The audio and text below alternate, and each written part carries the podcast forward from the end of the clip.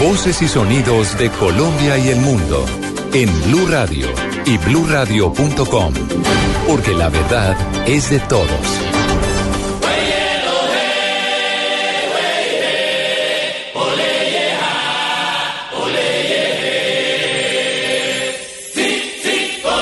7 de la mañana en punto. Muy buenos días a todos los oyentes de Blue Radio que se conectan a esta hora por las diferentes frecuencias en Medellín, Cali, Barranquilla, Neiva, en Boyacá, Villavicencio, Bucaramanga, Armenia, Cartagena y Manizales. Y también a las personas que se conectan a través de www Soy Diego Fernando Monroy, junto al servicio informativo les traemos la actualización de las noticias en este domingo. Domingo que amanece soleado en la capital de Colombia, son 7 grados centígrados los que acompañan a los bogotanos a esta hora, sol en el norte de la capital. Y arrancamos con música de la selección Colombia, aunque perdió anoche. Estamos clasificados a la segunda fase. Estamos esperando el rival que puede salir entre Brasil, Perú y Ecuador. Hoy se define quién será el, el próximo rival de la tricolor juego que se llevará a cabo el próximo viernes y será transmitido por Blue Radio. Pues la selección Colombia cayó 3-2 contra Costa Rica en su último partido de fase de grupos y clasificó a cuartos de final en la segunda posición. Hoy se conocerá su rival, como ya lo decíamos, entre Brasil, Perú o Ecuador. Los detalles con nuestro enviado especial Jonathan Sachine en Estados Unidos. Jonathan, buenos días. Hola, ¿qué tal? Buenos días. En la información de la Copa América Centenario, ayer finalizó la fase de grupos para la selección colombiana de fútbol. El equipo nacional con 10 cambios en su nómina titular. Al final, José Peckerman alineó a Rufai Zapata en el pórtico, Medina, Mina, Aguilar y Fabra en el fondo. En el medio campo, Sebastián Pérez, Sánchez y Celis. Más adelante, Dairo Moreno, Marlos Moreno y Roger Martínez. Al final, Colombia perdió 3 por 2 con Costa Rica. Los goles fueron de Fabra, quien también anotó un autogol, y Marlos Moreno. Escuchemos a los protagonistas. Habla Estefan Medina, lateral del equipo nacional. Un primer tiempo en donde Costa Rica eh, nos hizo daño con sus movimientos, eh, pero creo que lo más importante es que el segundo tiempo el equipo salió y, tuvo ese ímpetu para, para remontar el, marcador. Eh, infortunadamente no se da, pero, pero nos vamos con esa sensación. Ahora Colombia disputará los cuartos de final en New Jersey, esperando eso sí por su rival que saldrá del grupo B. Hasta este momento es Brasil. Información desde Houston, Estados Unidos, con la Copa América Centenario que se vive aquí en Blue Radio. Informa Jonathan Sachin. Siete de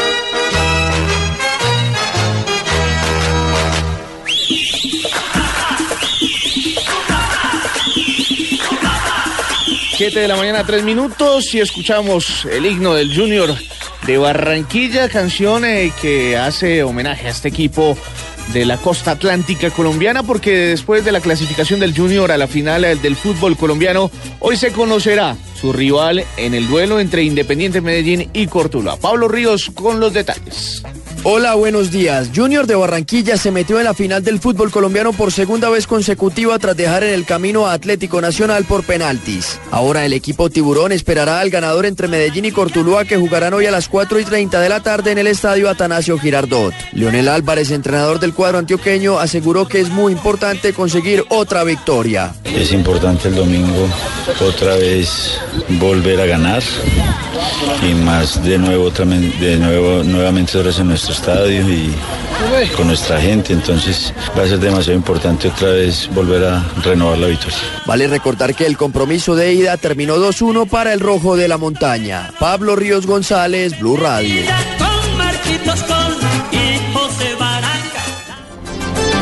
La información de deportiva y cambiamos de tema porque pues en las últimas horas se registró un grave accidente de tránsito en la vía que de Neiva en el Huila conduce a Florencia en Caquetá. Un bus de la empresa Comotor que cubría la ruta Florencia-Medellín deja un saldo de siete personas muertas y más de 34 heridas, según reportan las autoridades. John Martínez con los detalles. Jairo Escobar, eh, director de la Defensa Civil Regional de Florencia Caquetá. Eh, doctor Jairo, buenos días y bienvenido a Blue Radio. ¿Qué fue lo que pudo haber ocasionado este accidente? Buenos días, pues la verdad, pues es materia de investigación, pudo ser fallas mecánicas o, o también eh, fallas de, del conductor. Eso está en investigación por las autoridades competentes. Se tiene conocimiento de que viajaban 42 personas. ¿Cuántas viajaban al fin? ¿Qué pasó con ellas? Sí, pues eh, según los datos suministrados acá, eh, son 40 pasajeros y 3 eh, tripulantes. Hasta el momento llevamos eh, 8 personas que fallecieron en el accidente. Eh, hay dos niños eh, desaparecidos y, y pues 23 personas heridas y ya fueron remitidas a los diferentes centros asistenciales, tanto en Florencia como el del departamento de Huila. Muchas gracias al director de la Defensa Civil, el doctor Jairo Escobar. Compañero, esta es la información que tenemos hasta el momento de lo que fue el accidente de este bus que viajaba desde Florencia a la ciudad de Medellín. Sigan ustedes con más noticias. John Martínez en Florencia, Caquetá, Blue Radio. John, estaremos eh, muy pendientes del desarrollo de esta importante noticia. El saldo son siete personas muertas y más de 35 heridas por este accidente que se registra en este departamento. Cambiamos de tema y vamos a hablar de, del proceso de paz. El gobernador del Atlántico, Eduardo Verano de la Rosa, informó que estuvo en La Habana y sostuvo un diálogo con los negociadores del equipo negociador de las FARC. ¿Qué dijeron y qué detalles trae el gobernador Giancarlo Lozano?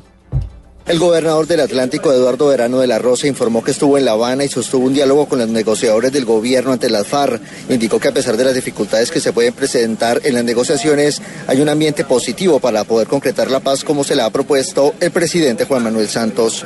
Quisiera mencionar que tuve la oportunidad de estar en Cuba, estuve en La Habana, estuve con las personas del gobierno que están en el proceso de negociación. Usted me preguntaba cómo nos había ido.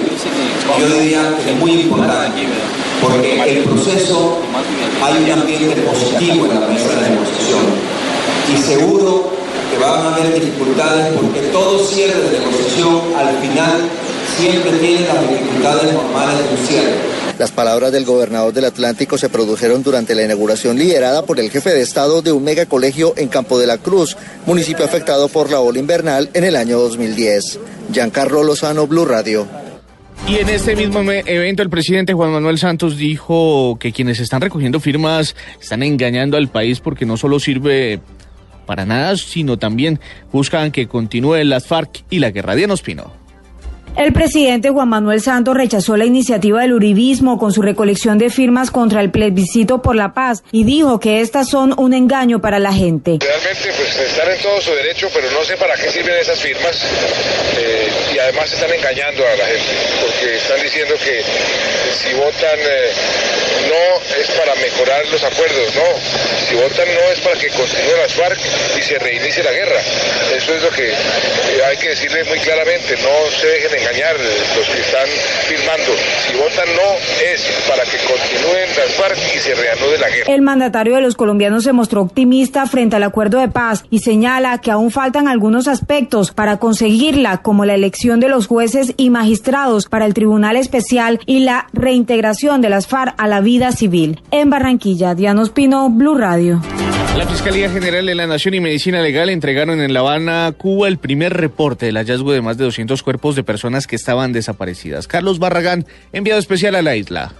Medicina Legal le explicó a la mesa de negociaciones aquí en La Habana que la identificación y localización de cadáveres mm, de personas que han fallecido en el conflicto armado se ha visto eh, de alguna manera retrasada por el número de cadáveres que se están encontrando.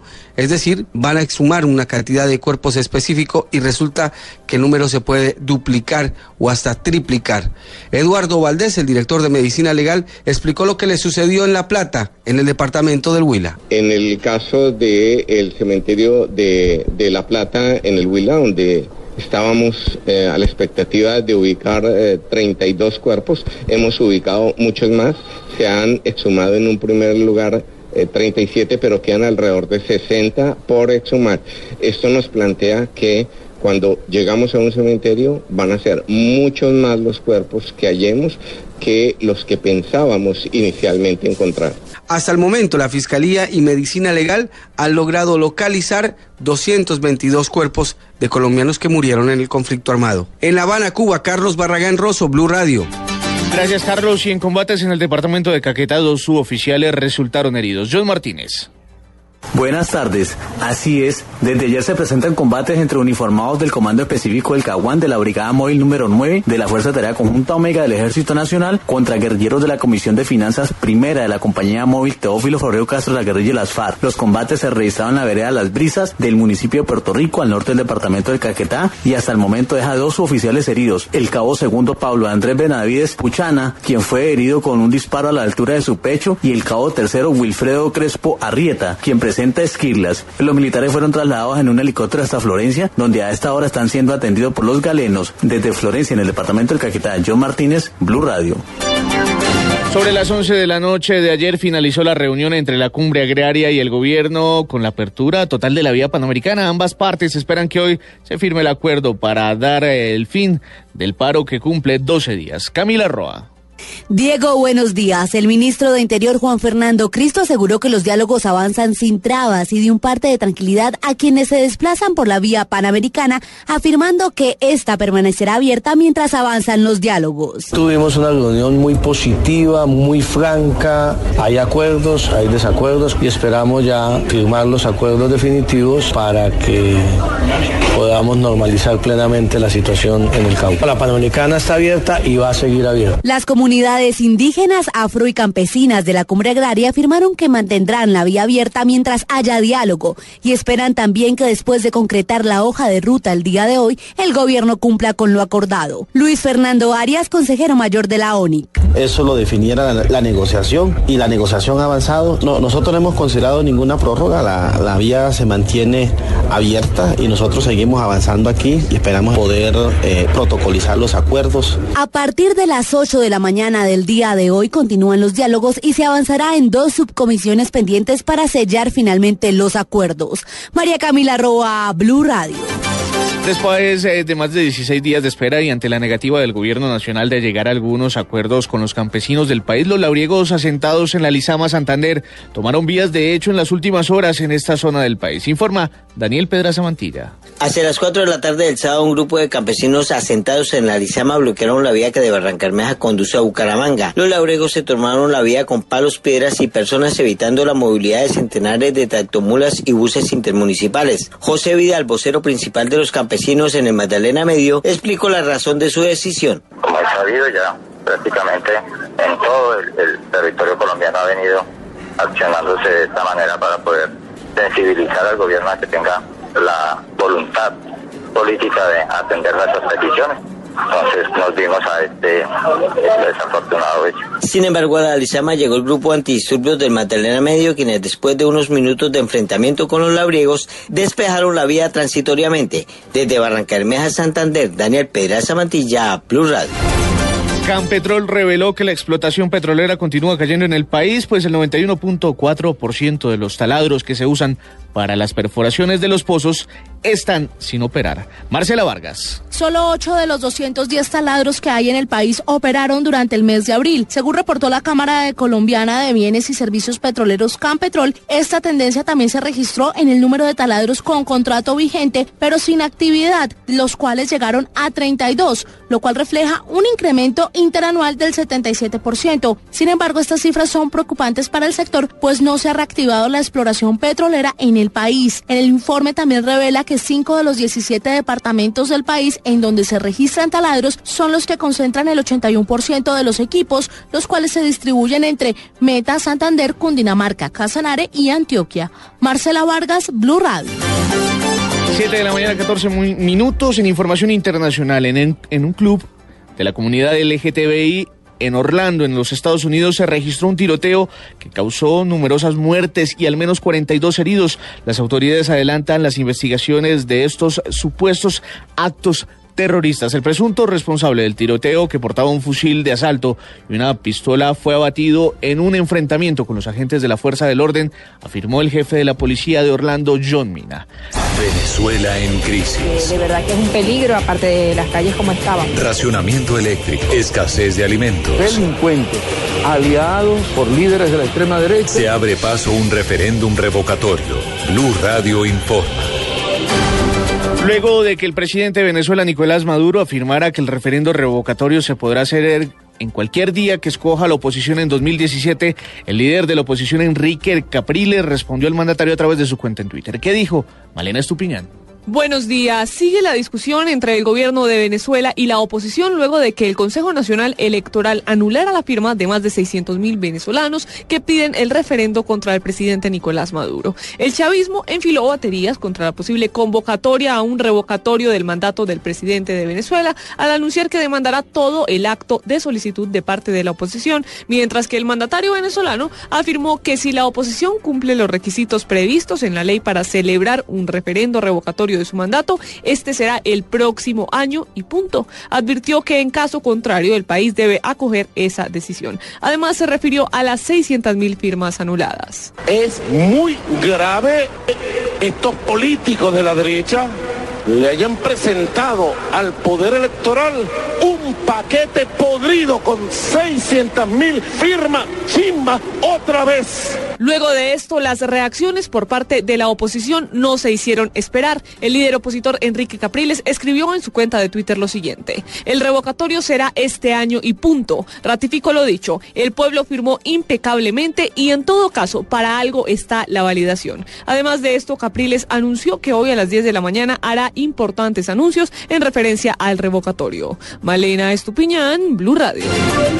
Hasta aquí las noticias. Para más información pueden ingresar a nuestra página en internet bluradio.com. En Twitter somos arroba Blue Radio. Los dejo en compañía de María Clara Gracia y su equipo en En Blue Jeans.